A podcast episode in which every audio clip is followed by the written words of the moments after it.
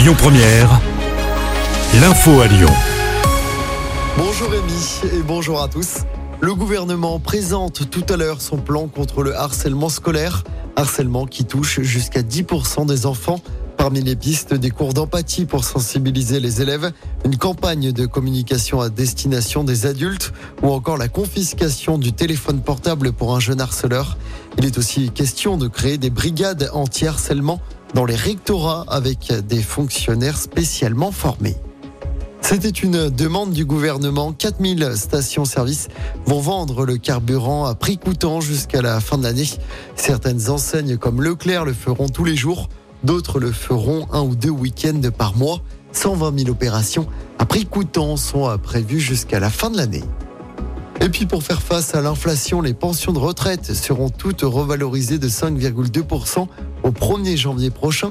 C'est ce que promet Bruno Le Maire ce matin dans le Parisien, le ministre de l'économie qui affirme aussi que les minima sociaux vont augmenter de 4,6% en avril. Dans l'actualité locale, cette grosse frayeur lundi soir dans le 8e arrondissement de Lyon. Selon le progrès, un homme a menacé des agents de sécurité d'un supermarché de l'avenue Berthelot. Il a sorti un pistolet avant de le pointer dans leur direction. Lorsque les deux agents de sécurité se sont jetés sur lui pour le désarmer, un coup de feu est parti. Heureusement, aucun blessé n'est à déplorer. L'individu a été placé en garde à vue.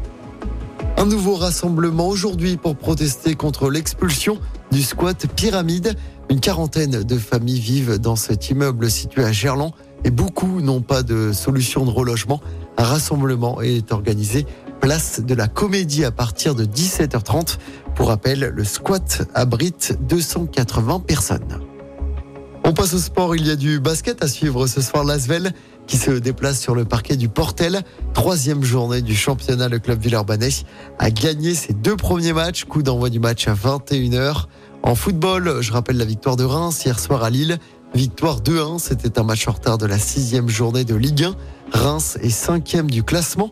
Reims qui recevra l'OL dimanche après-midi lors de la septième journée. Et puis en rugby, deuxième match du mondial à l'OL Stadium tout à l'heure. Dans le groupe des Bleus, l'Uruguay affronte la Namibie. Coup d'envoi du match à 17h45. Écoutez votre radio Lyon Première en direct sur l'application Lyon Première, lyonpremière.fr et bien sûr à Lyon sur 90.2 FM et en DAB+. Lyon Première